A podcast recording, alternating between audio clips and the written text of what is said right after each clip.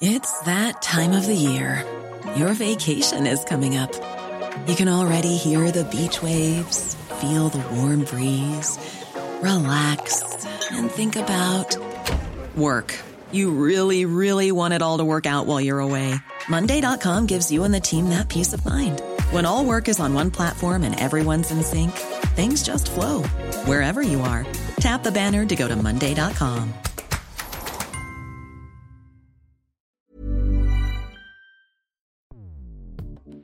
Escuchas. Escuchas. Escuchas un podcast de Dixo. Escuchas Fuera de la Caja con Macario Esquetino.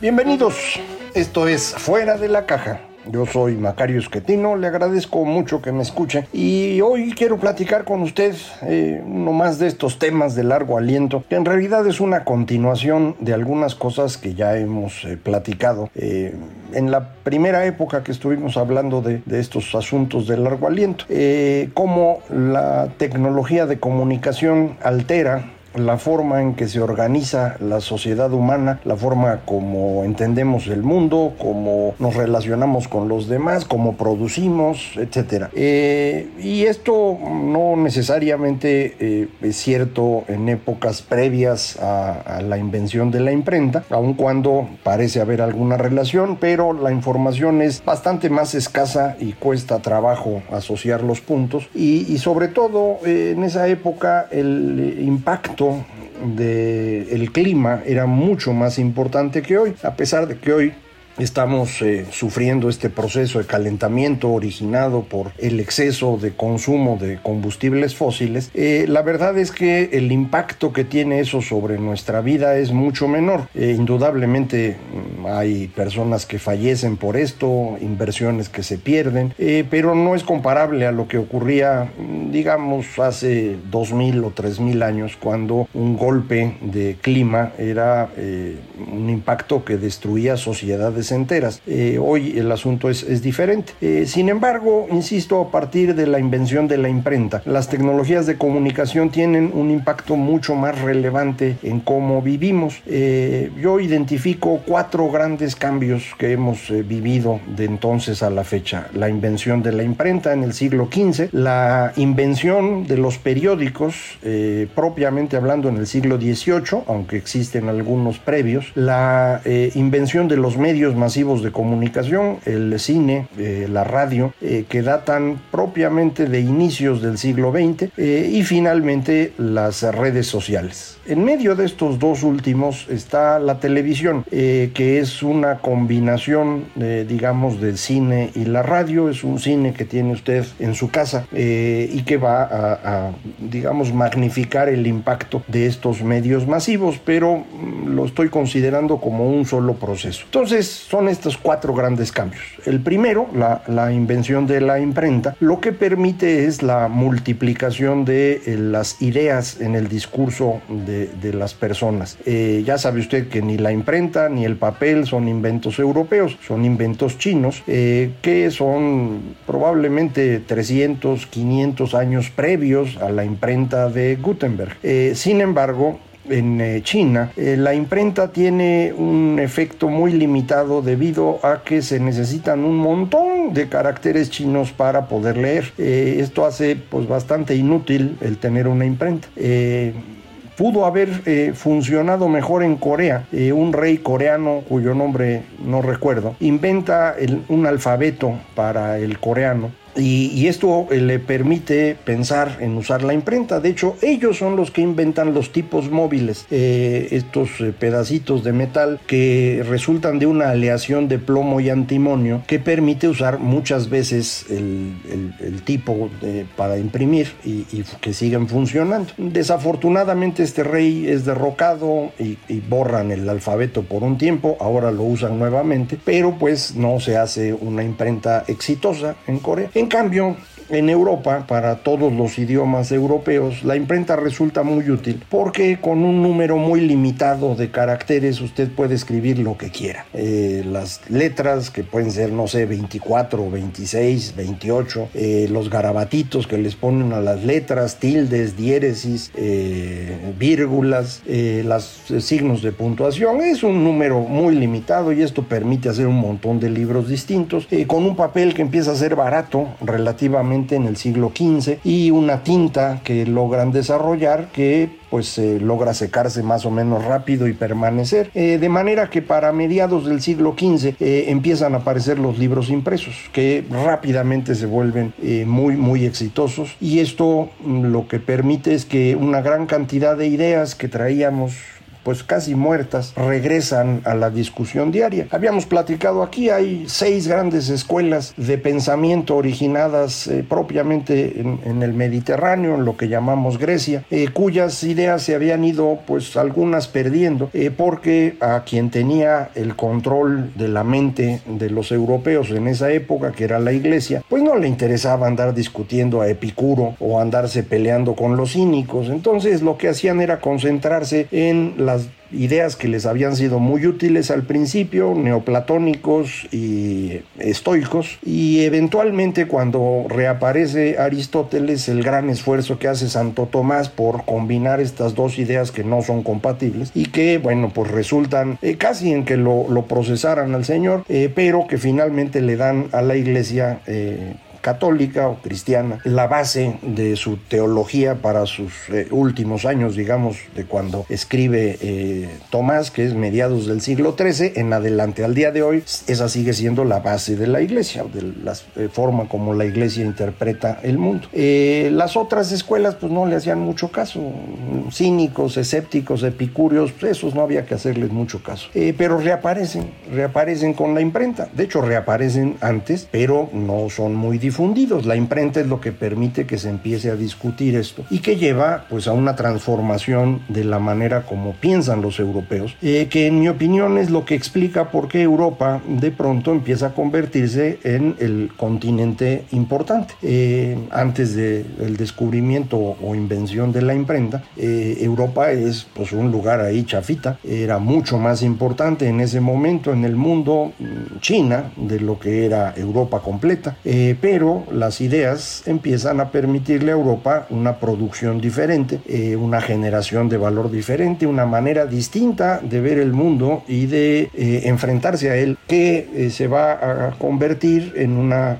le va a convertir a Europa en una potencia imperialista, como le dicen hoy. Empiezan a moverse en sus barcos y empiezan a hacer rutas por todos lados, encuentran América, nos traen bichos, se nos muere aquí un montón de gente, pero vamos con eso teniendo una forma diferente. Esta forma diferente lo que implica es el derrumbe de la iglesia. Eh, empiezan a aparecer iglesias alternativas eh, con base en una interpretación directa de lo escrito en la Biblia, algo que nadie podía hacer antes de la imprenta, pues nomás porque no había Biblias para todos, pero después de la imprenta, pues ya puede uno empezar a comprar, aunque sea caro, eh, una Biblia para el pueblo y que todo el mundo la pueda ir a leer. Y además las empiezan a escribir en idiomas locales, ese es el gran trabajo del Lutero, él traduce solito el Nuevo Testamento y después con ayuda de otras personas toda la Biblia al alemán, de hecho con eso el alemán que hablaba Lutero se convierte en el alemán que hoy se habla, eh, venciendo a una gran cantidad de dialectos disponibles que muchos siguen existiendo, pero no son, digamos, la, la base de la literatura alemana. Eh, este fenómeno, eh, insisto, derrumba el poder de la iglesia y con esto empezamos a organizarnos de manera distinta. Eh, cada uno de los reyes empieza a establecer su propia religión. esa es la razón por la cual América Latina es católica. Nuestro rey en ese momento era católico, España, y pues nos volvimos católicos todos y por eso probablemente usted, su familia son católicos, mientras que quienes vivían en, Gran Bretaña, pues tienen que ser anglicanos, porque eso dice Enrique VIII, que hace la iglesia para él solito. Eh, los luteranos ocupan una gran parte de Alemania y Dinamarca, e incluso Suecia. Eh, se hacen otras denominaciones, los calvinistas, por ejemplo, más hacia el lado de Austria y Suiza. todos estos grupos que se llaman anabaptistas, que usted a lo mejor conoce, los menonitas aquí en México forman parte de ese gran grupo de anabaptistas, de donde llegaron muchos a Estados Unidos en la zona de, Pennsylvania, New Jersey, eh, eh, y todavía siguen ahí. Eh, entonces, todas estas religiones distintas le dan una legitimidad diferente a su rey. que ya no depende del Papa. Y entonces esto permite una forma diferente de empezar a trabajar. se enfatiza el aprendizaje de la escritura y la lectura y esto pues hace que la gente empiece a pensar de una manera mucho más ordenada. tiene a cambio como decía la, gran fábula que narra Platón, la pérdida de la memoria, porque si uno escribe, pues ya no necesita acordarse, pero pues para qué te acuerdas si hay un montón de libros disponibles. Entonces eh, empezamos a hacer las cosas diferentes. Eh, este proceso de cambio en la manera de entender el mundo no es pacífico, es extraordinariamente violento. Eh, muy probablemente haya sido la época más violenta que tenemos registrada si comparamos en términos relativos al tamaño de la población, eh, las guerras religiosas del siglo XVI y, la mitad del XVII fueron eh, mucho más costosas en vidas humanas que las dos guerras mundiales del siglo XX, más para que tenga usted una idea de, de qué tamaño fue el, asunto. Eh, porque no es fácil pensar diferente a los demás o que los demás piensen distinto a uno y cuando ya no podemos hablar, pues lo resolvemos a golpes y eso fue lo que ocurrió. Ya que se cansaron de matarse, en 1648 termina la, la Guerra de los 30 años y ahí aparece lo que los internacionalistas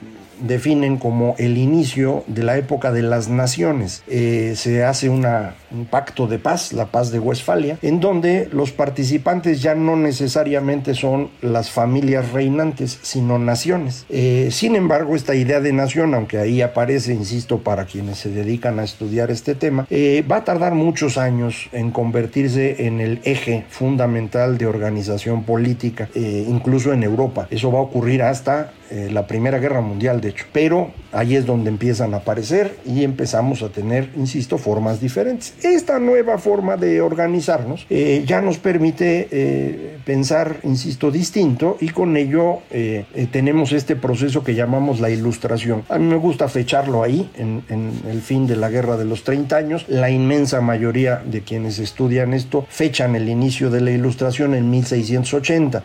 no creo que tenga caso discutir mucho las fechas, pero bueno, por ahí, en ese periodo, la segunda mitad del siglo XVII, es donde empezamos a construir un mundo basado en la razón y no en la religión. No crea usted que el golpe fue de un día para otro. Ya le digo, primero nos matamos harto y después empezamos a organizar esto de manera distinta, eh, pero es un proceso relativamente lento en donde los... Eh, que tienen el poder, pues tampoco les gusta mucho la idea eh, y se defienden y, esto va a seguir funcionando así hasta que hay un gran golpe a la legitimidad religiosa que ya es muy difícil eh, sostener. Y es el gran terremoto de Lisboa el día de Todos Santos, primero de noviembre de 1755. Un terremoto espectacular destruye Lisboa por completo. Eh, por ser día de Todos Santos, la gente estaba en la iglesia, las iglesias se vinieron abajo, los aplastaron a todos. Eh, y a partir de ahí, esta idea de que hay un Dios eh, todopoderoso y benigno se hace bien complicada de sostener y empieza a pensar de manera distinta. Y, este cambio a pensar de manera distinta se sostiene en los periódicos, porque los periódicos permiten que esta información fluya muy rápidamente. Yo sé que para usted esto va a parecer de broma, pues tardan dos días en que llegue la información eh, y usted la puede recibir en el mismo segundo que ocurre. Pues sí, pero para esa época esto era realmente en tiempo real y eh, las ideas empiezan a moverse muy rápido y la idea fundamental que aparece en ese momento es que lo más importante que hay eh, es la naturaleza. Ella es la que tiene la fuerza para acabar con nosotros en cualquier momento. Eh, yo creo que esto eh, está fundamentado en, las ideas de Spinoza, Usted recordará, Benedicto Baruch Espinosa es un judío portugués que vive en, en Países Bajos y que tiene una visión del mundo extraordinariamente revolucionaria, al extremo de que prácticamente no publica nada en toda su vida para que no lo fueran a tatemar.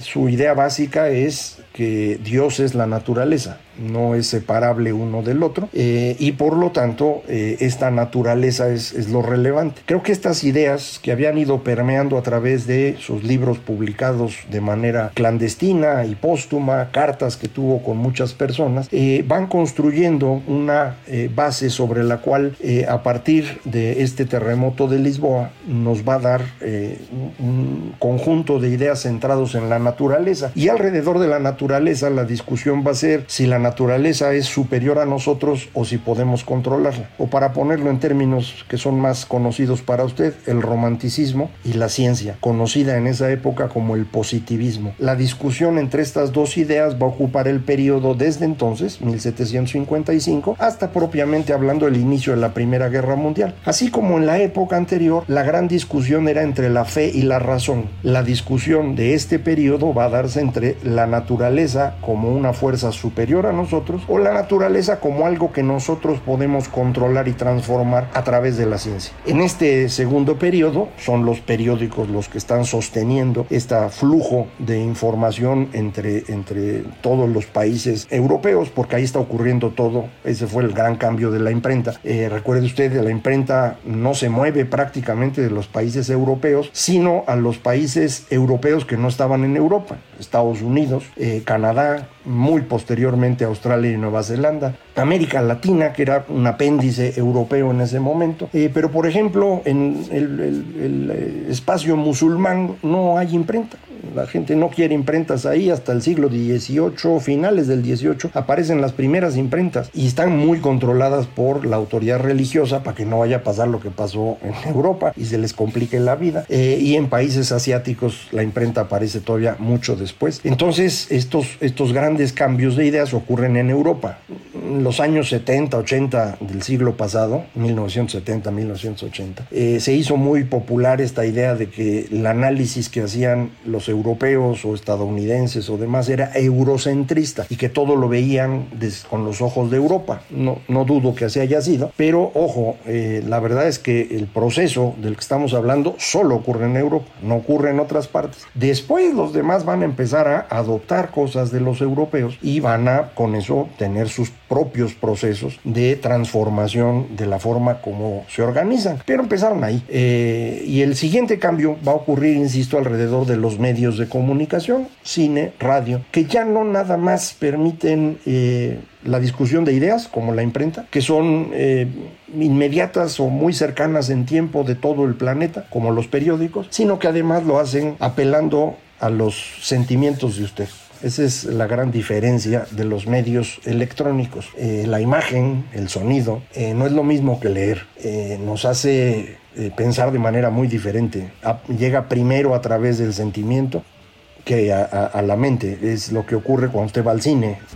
la persona que hizo la película la hizo para que usted a través de sus sentimientos vaya teniendo algunas ideas, eh, no para que se ponga a pensar ahí elaboradamente al respecto. Eh, y esto es una eh, forma totalmente distinta de hacer las cosas. Por eso estos medios masivos permiten el ascenso del populismo en los años 20 y 30 del siglo pasado, porque va directo a los sentimientos. Esto es lo que hace Leni Riefenstahl para eh, Adolf Hitler y esto es lo que hace la radio para Mussolini. Eh, esto es eh, la construcción de las películas que legitiman a, los distintos regímenes, como el acorazado Potiomkin al régimen de Stalin, o el nacimiento de una nación de Griffith que legitima a un Estados Unidos racista desde entonces, a pesar de que ya habían pasado su guerra de secesión y todo lo demás, porque estas formas de comunicación son sentimentales. Y vamos generando en el siglo XX las generaciones más sentimentales de toda la historia humana. Eh, ahora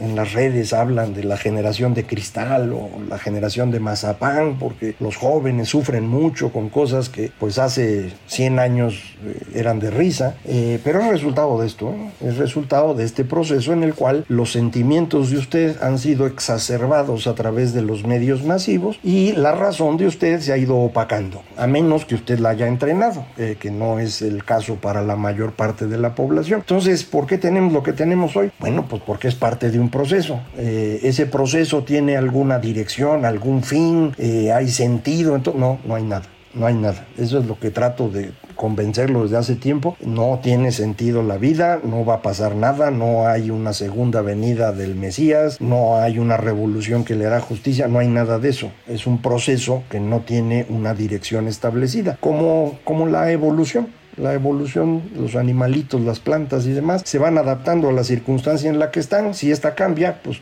los que pueden cambian y los que no se acabaron. Pues así pasa con nosotros. Pero vamos a necesitar platicar más de esto y, lo hacemos eh, la próxima vez. Muchísimas gracias por acompañarme. Esto fue Fuera de la Caja.